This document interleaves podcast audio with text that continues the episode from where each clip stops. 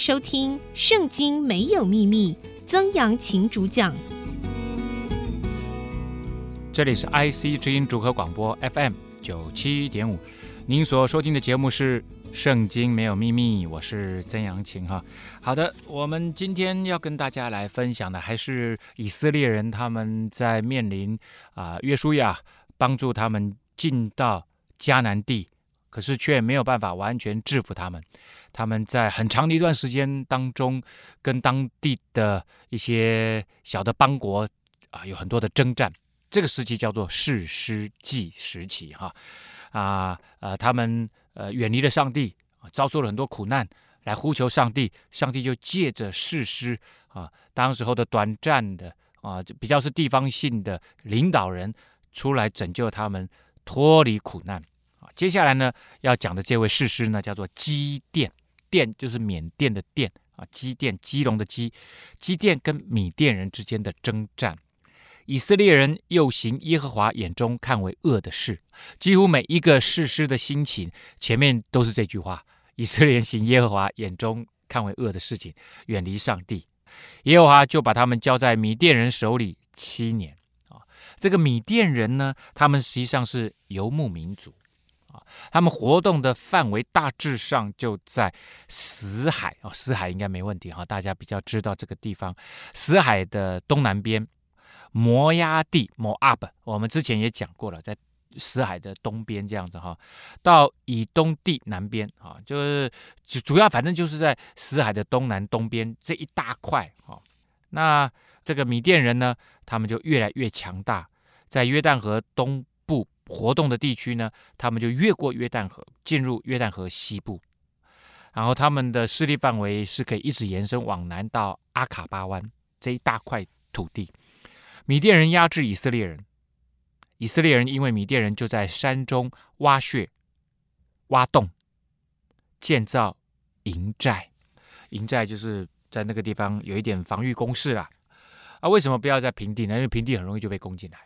所以呢，有一点高的地势哈，在所有的战争的这样子的防备上面呢，从低往下攻绝对比从下往上攻哦。来得好，所以从到山上挖洞，在那个地方储藏粮食、储藏酒油，哦，或者是储藏任何的战备用品物资，山上绝对比山下好。以色列人每逢撒种之后，米甸人、亚玛力人和东方人都上来攻打他们。啊，这个东方人呢，也就是阿拉伯人啊，就在可能在叙利亚或者是叙利亚沙漠呃活动的游牧民族哈。好，所以呢，不管是米甸人或亚玛力人或东方人啊，或者是阿拉伯游牧民族，大部分就是指在约旦河死海东边活动的这一带的这样子的民族啊，哈。那以色列人呢，撒种大概从四月到九月夏天啊，那他们其实是不太下雨的，很干燥而且很热啊。十月开始下雨，所以那个时候就是他们的撒种之日。所以他跟他们讲说，每逢撒种之后，就大概十月之后。啊，那这个时候他们很繁忙，啊，非常的繁忙，非常繁忙的时候呢，米甸人、亚玛力人、东方人就上来攻打他们，对着他们安营，会毁坏土产，直到加萨。哦，加萨走廊已经在以色列的这个西边了，所以他们从东打到西啊，但这块土地比较偏向以色列的中南部，啊，中南部没有给以色列人留下食物，牛。羊驴也没有留下，也就是这些东方的民族，他们入侵之后大肆劫掠啊，抢走以色列人，而且还破坏他们的作物，抢走以色列人的牧养的牲畜。因为那些人带着牲畜帐篷来，像蝗虫那样多，人和骆驼无数，都进入国内，毁坏全地。哦，那这个骆驼呢？虽然这些人。看不不是看起来不是什么军队，但是他们就是很凶悍的这些民族啊啊！啊，其实骆骆驼的速度其实蛮快，而且又高大，所以呢，这群人进来，哇，稀里呼噜的就把他们东西都卷走。以色列人因为迷甸人的缘故极其穷乏，就呼求耶和华，又是一样。到了这个民族人民痛苦到一个极致，他们又想起了上帝。好，那这个当然就是在啊以户。底波拉之后，现在来到另外一个事实时期，就是基甸。以色列因为米甸人的缘故呼求耶和华，耶和华就差遣先知到以色列人那里去，对他们说：“耶和华以色列的神如此说：我曾领你们从埃及地上来，出了为奴之家，救你们脱离埃及人的手，并脱离一切欺压你们之人的手，把你们从你们面前赶出，将他们的地赐给你们。又对你们说：我是耶和华你们的神。”你们住在亚摩利人的地，不可敬畏他们的神。你们竟不听从我的话，不听上帝的话，远离上帝，做自己要做的事情，就是去拜啊这些外邦原先迦南人的这些泛神论的神多神啊，然后远离上帝。上帝是借着什么人说的？是差遣先知去到以色列那里传讲这一大段的话。那这一大段的话。借由这个先知，所以先知原先并不是我们想象中的，他是在预言未来的事情。先知讲的话，像这些事情其实之前都发生过，以色列人都知道他们自己现在目前的状况。他其实先知不过就是把历史简短的讲了一下，然后又讲了以色列现在的情况，所以他们完全没有预言呐、那这样也叫先知？是的，这样也叫先知。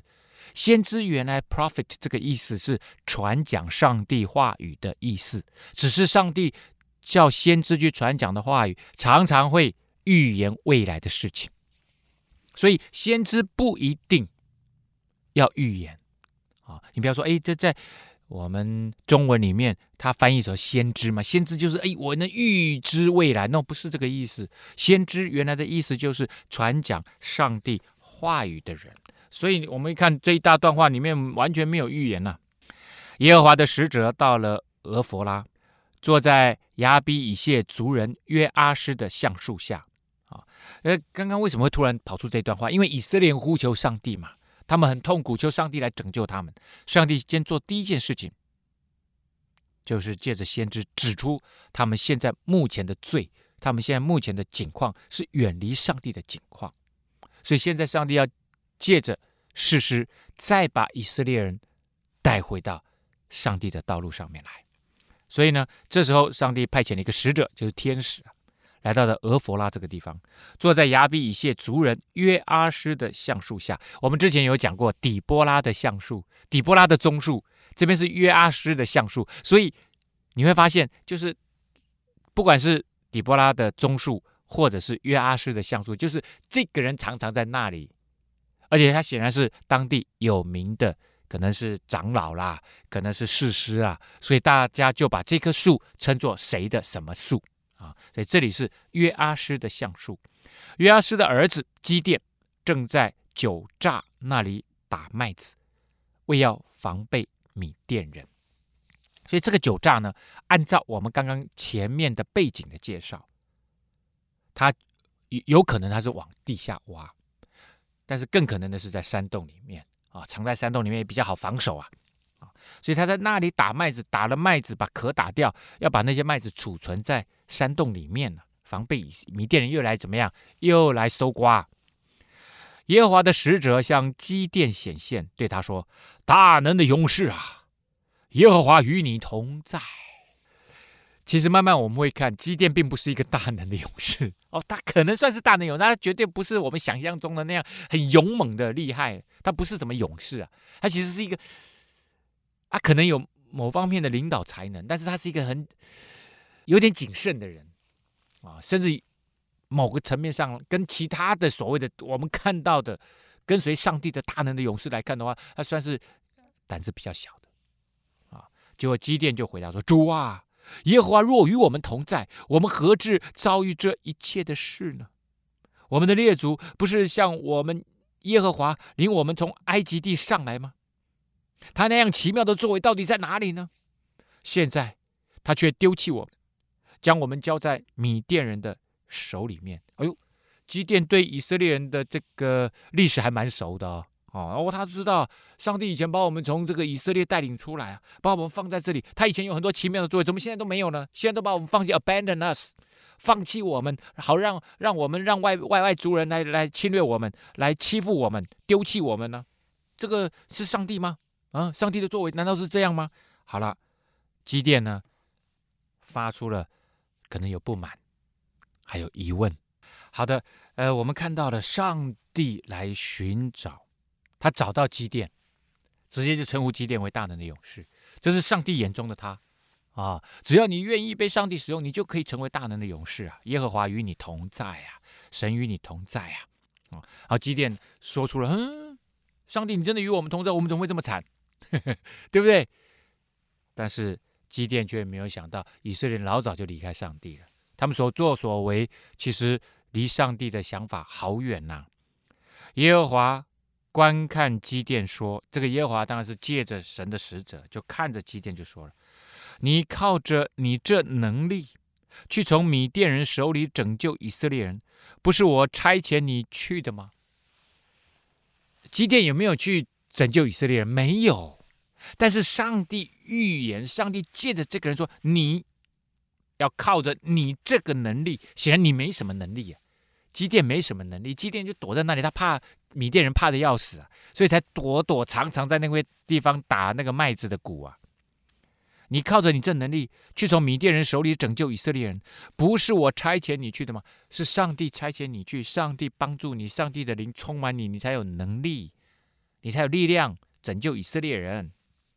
基甸就说：“主啊，我有何能拯救以色列人呢？我家在马拿西支派中是至为贫穷的。”我在我父家是至为微小的，看到没有？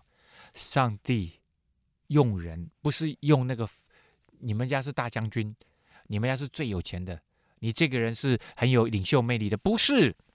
马拿西支派里面最贫穷的，而且在他爸爸家里面他是最小的。上帝使用人，真的不是看你多有才能，你有多有人脉，多有势力。真的不是这样，所以圣经里面有一句话就叫做：不是依靠才能，不是依靠势力，唯有依靠耶和华神的灵，方能成事。只有上帝的灵，只有上帝的旨意，才能够把事情圆满的做好。所以呢，基甸就说：我我那么微小，可是上帝说，只要你愿意，我就可以借着你成就大事，你可以拯救以色列人。啊，耶和华就对他说：我与你同在。你就必击打米甸人，如击打一人一样。这是上帝的保证。上帝来寻求人，只要人愿意配合上帝，跟上帝一起合作工作，那么神就开始保证说：好，如果你愿意，那么我就保证我跟你在一起，而且呢，你会非常有能力。你击打仇人、仇敌啊，就好像。打米甸人就好像打一个人一样，哎，米甸人一来，骑着骆驼，和像那个海那个那个海边的沙一样，那个密密麻麻的，像蝗虫一样，这个过境掳掠。他说：“可是你好像打一个人一样，这么容易？”哇！基甸就说：“我若在你眼前蒙恩，求你给我一个证据，使我知道与我说话的就是主。”其实他前面知不知道？他知道，他就已经讲，他每一次都称呼他为主耶和华神。其实现在说。那那你现在可不可以给我一个证据，让我更加的什么，更加的确认？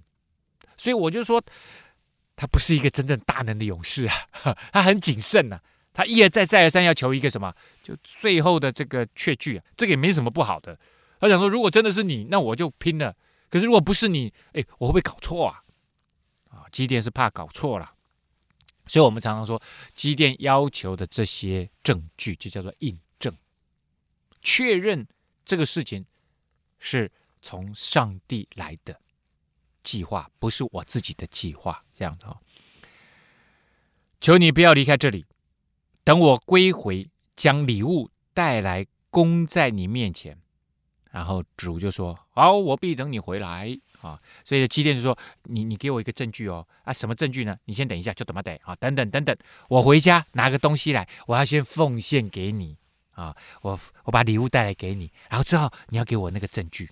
啊，基甸就去预备了一只山羊羔，我们说一岁半以下吧，啊，那是小羊小羊。然后呢，用依依法细面，啊，这个有点像，它就他们以色列人的容量单位，啊，反正不管啊，也许就是两把面嘛，啊，做了无效饼，啊，两把面粉做了无效饼，无效饼就这时候不发酵了啦。啊，直接揉完了，用水啊和一和，揉完了压一压就烘烤啊，所以这个吃起来会脆脆的。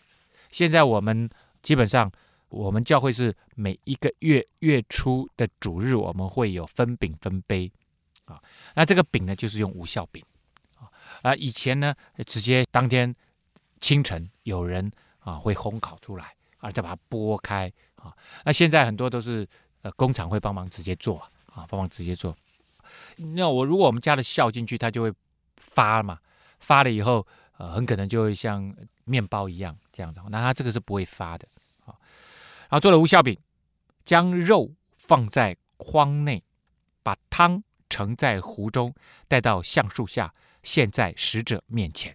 带了小羊羔的肉啊，然后应该也也煮了汤啊，还有面饼啊，想说让你吃一吃嘛啊，你你既然来了我们家，我一定要请你吃一顿。神的使者就吩咐基甸说：“将肉和无酵饼放在这磐石上，把汤倒出来。”他就这样行了啊，饼也放好了，放在那个大石头上面，然后把汤呢也也倒出来，倒在那个石头上面，然后肉也放在石头上面。耶和华的使者伸出手内的杖，杖头挨了肉和无效饼，就有火从磐石中出来，就火烧出来，烧尽了肉和无效饼，耶和华的使者也就不见了。所以这时候有一个超自然的事情发生，就是当天使把他手中的杖指着大石头上面的肉和无酵饼的时候，火出来就烧掉了。这时候的意思是说，神悦纳你的献祭，用这个从使者杖头发出的火啊，来悦纳了，收了你的祭物。啊，当然汤也也是收了啦，啊，就烧干了嘛。结果呢，这个使者就不见了。使者不见了以后呢，基甸就发现他不对了，因为以色列人或犹太人，他们有一个基本的想法和概念，就是说人是不能够看见上帝，上帝太圣洁了。人啊，心思意念里面很多很可怕的事情，做了很多污秽肮脏的事情，甚至我们都做了很多有罪的事情。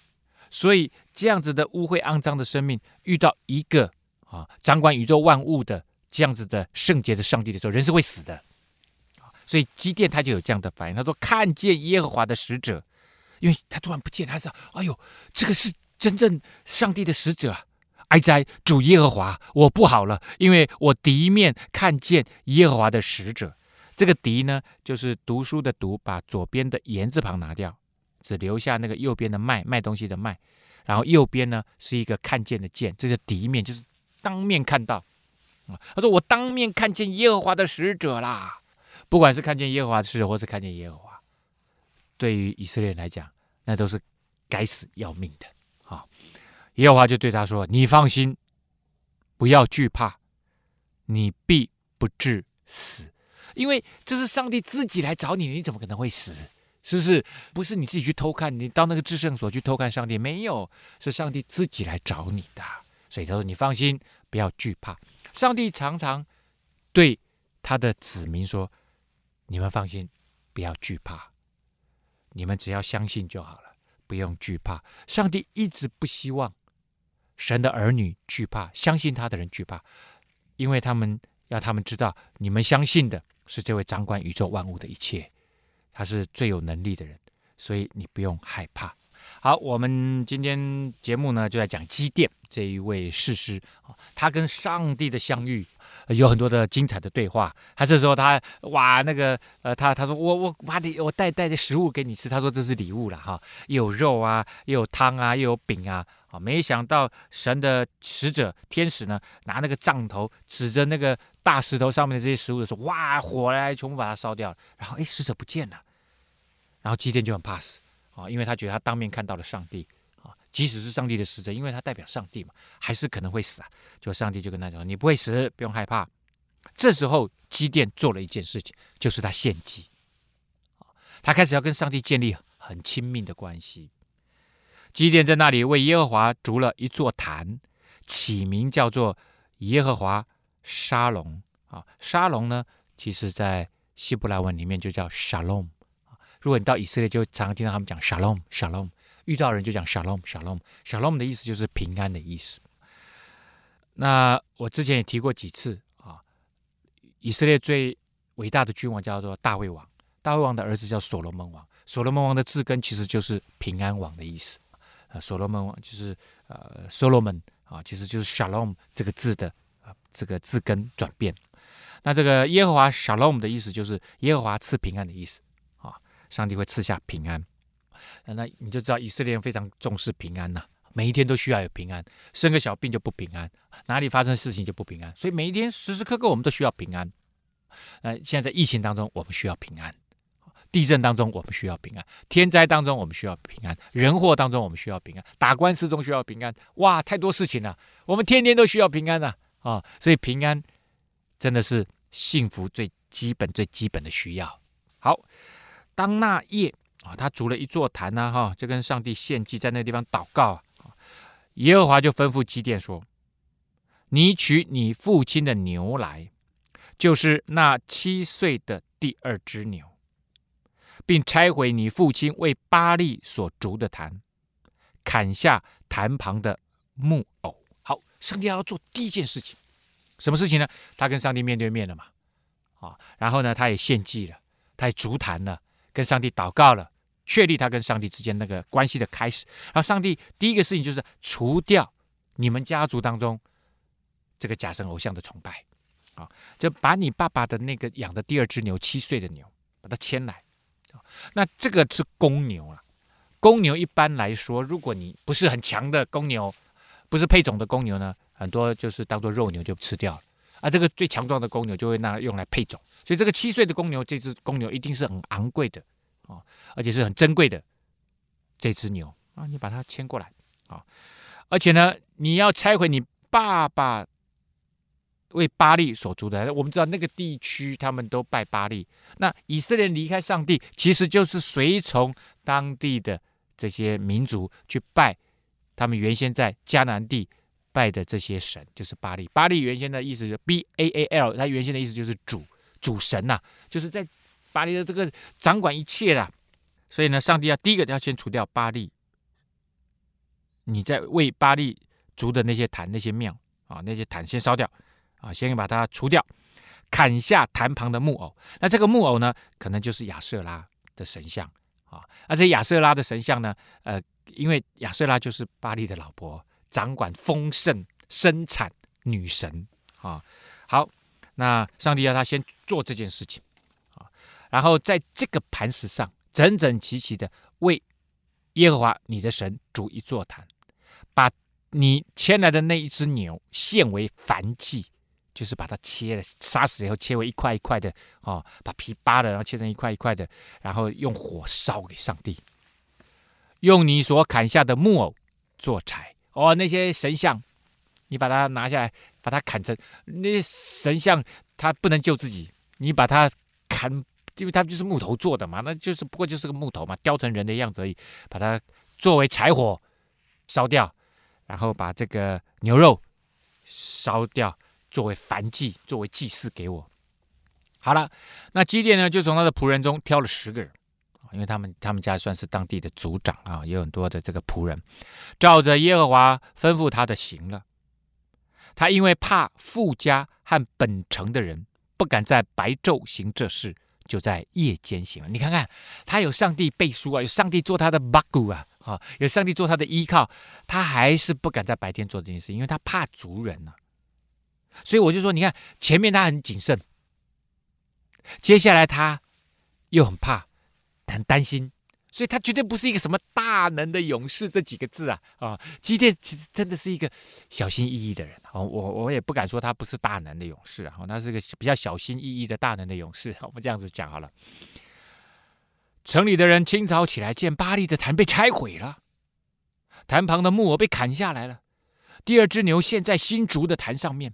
啊，不是那个我们台湾的新竹啊，新盖的那个坛上面，哇，就彼此说这是谁做的呢？然后就开始问了，问问问，哎呦，在以前那个时代，世界就这么小，怎么会问不到呢？当然就知道了，这是约阿施的儿子基甸做的。所以呢，城里面这些长老就跑来跟约阿施说了：“把你的儿子交出来，我们好治死他，因为他拆毁了巴力的坛，砍下了坛旁的木偶。”啊，约阿施这时候回答很有趣啊！啊，一般来讲，哇，社会压力这么大，现在大家都来冲着你们来，可是不要忘记了，约阿斯他在当地也是有头有脸的人物啊，啊，也是这个当地的重要的啊长老人士啊。约阿斯就回答站着攻击他的众人说：“就站出来！”我所以我觉得他爸爸比较像大能的勇士。如果说一般世俗的看法哈，这样，你们是为巴力争论吗？你们要救他吗？谁能为他争论？趁早将谁治死？哎呦，奇怪了，你替巴力强出头，为什么要把那个人治死？因为在那个时候的文化是这样，就是这件事情。如果是有人冒犯了那一位神明，应该让那个神明亲自出来报仇，亲自出来争论，他自己降灾祸、降咒诅给那一个向他挑衅的人，而不是这个信仰的事情，在那当地这个宗教的事情，不是让社会来惩罚可以决定的，而是必须让那个神自己来。所以呢，约阿斯就他其实是袒护他儿子嘛。我儿子去挑衅巴力，没错啊，他把巴力的神庙、把坛给毁了，把那个神像给都都劈了。你让巴力自己来讲，谁谁要替巴力讲？我先先把谁干掉。巴力若果是神，哎呦，这个庙是坛是他爸爸盖的，然后结果他爸爸讲这个话，他说如果巴力是神，有人拆毁他的坛，让他为自己争论吧。看到没有？后半段才讲出了道理，在当地的宗教事务就是这样。那个神要经得起考验，他、啊、如果经不起考验，让他自己去跟他吵嘛。你巴力，你有办法，你就降灾祸到我儿子身上嘛，你就咒诅我儿子嘛。哦，好啦，没有人，没有人再敢再敢讲任何话。他们想要借由社会的制裁，这个约阿斯说，这这不合我们当地的这个处理原则。所以当日呢，人就给基甸取了一个外号，叫做耶路巴利。这耶就是耶和华耶稣的耶，路呢就是马路的路，路上的路。巴利巴利我们叫巴了啊，就是 B A A L，我们就刚刚讲的那个巴力神呐啊。耶路是什么意思？耶路就是争论的意思，就让巴利自己跟他争论吧啊。所以耶路巴利呢，他这边后面有翻译的意思，意思是说他拆毁巴利的坛，让巴利跟他争论吧。哎，巴利他现在来挑战你了，基甸现在来挑战你了。你要不要跟这个基甸自己争论一下？哦，你自己降灾祸，你自己惩罚他吧。所以叫做耶路巴利，基甸的外号。刚刚我们讲到了耶路巴利啊、哦，让巴利跟他自己争论吧。啊、哦，这是基甸的外号啊。哎，他的名声开始打响了。那个时候，米甸人、亚玛力人和东方人都聚集过河，这个河就约旦河，从这约旦河东渡过来到约旦河西，在耶斯列。平原安营，耶斯列在哪里呢？所以这个是比较靠北边一点点哈。这在今天米吉多平原啊。那有另外一个说法，这块土地呢，这这个平原叫做哈米吉多顿。哈米吉多顿呢，如果大家呃对中东地区或者是对以色列附近的地形哈，或者是古代战争史啊有所了解的话，这块土地就是天然的战场，很多的大决战都在这里。东西交汇的一个十字路口啊，是在以色列稍微靠中北边、中北部啊这块土地，在这里耶斯列平原，耶和华的灵就降在基甸身上。那我们知道，当初我们说过了，以色列人播种的时候，就是十月份之后啊，他们就开始来抢夺啊。那这时候，所以就是他们播种之后啊，他们就冲过来，就准备要掳掠他们。结果上帝的灵啊，圣灵就降在基甸的身上。我们说神的灵降在人的身上啊，会让人充满大能，也是会让人认罪悔改啊，也会让人充满神的大能。他就吹角，呜啊！每一次我这个看到讲吹角，我一定要吹一下角。亚比以谢族都聚集跟随他，他的族人就聚集跟随他了。他打发人走遍玛拿西地，玛拿西人也聚集跟随他。打发人去见亚设人、西布伦人、拿弗他利人，他们都出来与他会合。我们之前有讲过夏索人哈，这个底波拉跟巴拉跟夏索国耶宾王将军西西拉征战的时候，我们就有讲到拿弗他利人跟西布伦人，啊，这个都是比较靠北方的啊，所以这里又回到了刚刚我们讲的，还有亚瑟人、拿弗他利、西布伦，他们通通都出来了，马拉西，那这个部分就是比较靠中北方的啊，这靠比较靠北方出来要跟他们征战，就是我之前讲的。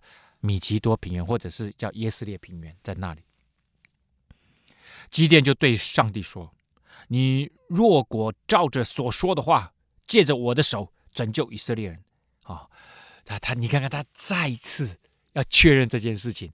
之前已经讲了说，你给我一个证据嘛。那他那个神的使者就已经拿那个杖，就在大石头上把肉啊，哦，把那个饼啊都接收了嘛，而且还不见了，就在他的面前不见了。”啊、哦，那这个他自己还说：“哎呀，我我我看到上帝的面，我会死了。”上帝说：“你不用害怕，我与你同在。”一而再，再而三的给他保证。你看他现在还要一次，现在要征战了。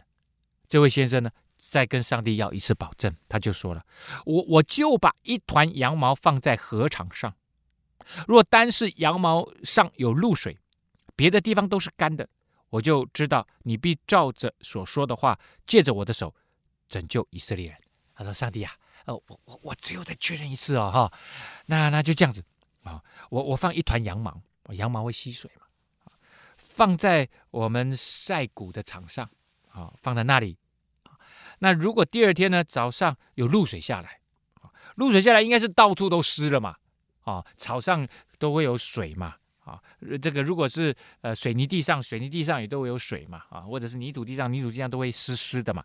但是明天早上，如果只有羊毛上有露水，其他地方都是干的，那么我就知道你借着我要拯救以色列。结果第二天早上起来发生什么事呢？次日早晨，基甸起来，果然看见是这样，将羊毛挤一挤，哇，从羊毛挤出满盆的露水呀，湿成这个样子。旁边可能是干的吗？当然不可能。所以这是一个超自然的印证。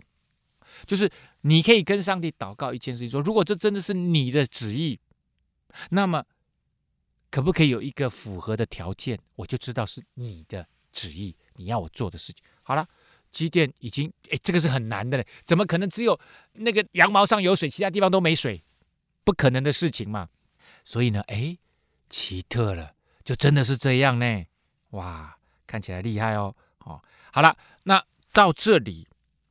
应该就相信了吧，对不对？所以我就说，机电不是那个真正的很勇猛的那那种人呢、你看看他接下来是说什么哈？他又说了一次，就基甸又对上帝说：“求你不要向我发怒，我再说这一次就好了，让我的羊毛再试一次。但是呢，明天早上羊毛如果是干的，其他地方都有露水。”我就真知道是你要我去拯救以色列人。你看看这个人，上帝一而再再而三给他看到这个印证是真的。结果他就说：“那那今天这个呃，我们倒过来，明天是羊毛是干的，其他地方都湿的，这样子我再试一次好不好？”哇，你就知道他有多小心翼翼啊！所以他绝对不是我们想象中那种英雄人物，很厉害的、很猛的英雄人物，像之前的加勒。或者是加勒的女婿俄陀涅，像那样子的很猛的、勇猛的、大能的勇士，他不是啊，啊、哦，他太小心翼翼了。这夜神果然也如此行，唯独羊毛上是干的，别的地方都有露水。所以，如果你真的有些时候你你心里面有一些感动，在祷告当中有感动，哦，那么你不确定这是不是上帝的心意。你很想顺服上帝，你就可以学机电呢，而且这个印证最好越难越好。你看机电这个很难呐，哦，这个有一点违反大自然的定律，要上帝做一件这个，但是在上帝没有难成的事嘛。圣经里面写说，在上帝没有难成的事，就是上帝没有不可能的事，所以上帝可以让羊毛吸饱了水，其他地方是干的，或者是其他地方都是满了露水，羊毛放在当中却。一点水都没有，完全干的。好了，结果呢？耶路巴力就是基甸，他和那一切跟随他的人，早晨就起来了，在哈绿泉旁安营。米甸营在他们北边的平原，靠近摩利冈啊，也就是啊，基甸跟他的人在比较南边啊，然后呢，米甸人他们安营在比较北边，就在这个大平原上面。耶和华就对基甸说：“跟随你的人过多啦，我不能将米甸人交在他们的手中，免得以色列人就向我夸大说，是我们自己的手救了我们。”上帝说：“我要救你们，不需要那么多人。”可能这时候基甸也征召了好几万人啊，三四万人。上帝说：“不用，不用，不用，要不然你们打了胜仗，你还说以为是你们自己多么有能力了？你们现在呼求我，我现在来帮助你们啊，所以不需要那么多人。现在上帝说：‘那我需要多少人呢？’现在你做一件事，我们开始筛选。怎么筛选呢？你要向这些人宣告说：凡惧怕胆怯的，可以离开基列山回去。”于是呢，哎呦，立刻两万两千人自己摸着鼻子就走了。我们不想打仗，我们家里面有老婆有孩子，有老的小的要养，不行，我们要回家。好了，两万两千人就回去了。现在剩下一万人。好，所以呢，基甸当时征召的人有三万两千人一起出来打仗。上帝说不需要，立刻说谁害怕谁回去。两万两千人回去了，剩下一万人。啊，耶和华就再对基甸说：人还是太多太多太多。你要带他们下到水旁，那不是个泉水吗？啊、我好在那里为你试试他们，看看有哪些人是可以被过滤出来，跟着你去打仗的。啊、我指点谁说这个人可以与你同去，他就可以与你同去；我指点谁说这个人不可与你同去，你就不要与他们同去。哦，所以上帝会告诉基甸，这个人可以去，那个人不能去。啊、你就按照我说的，啊、就照做。就基甸呢，就带他们下到水旁。好了，那上帝说下到水旁，那要怎么样来试验呢？这里呢没有时间啦。啊，我们今天的节目呢到这个地方要告一个段落了。究竟如何选择出能够跟基甸一起去跟米甸人决战？现在一万人哦，到底上帝要选多少人？到底怎么选出这些人啊？我们下个礼拜再跟大家分享吧。圣经没有秘密，我们下次再会。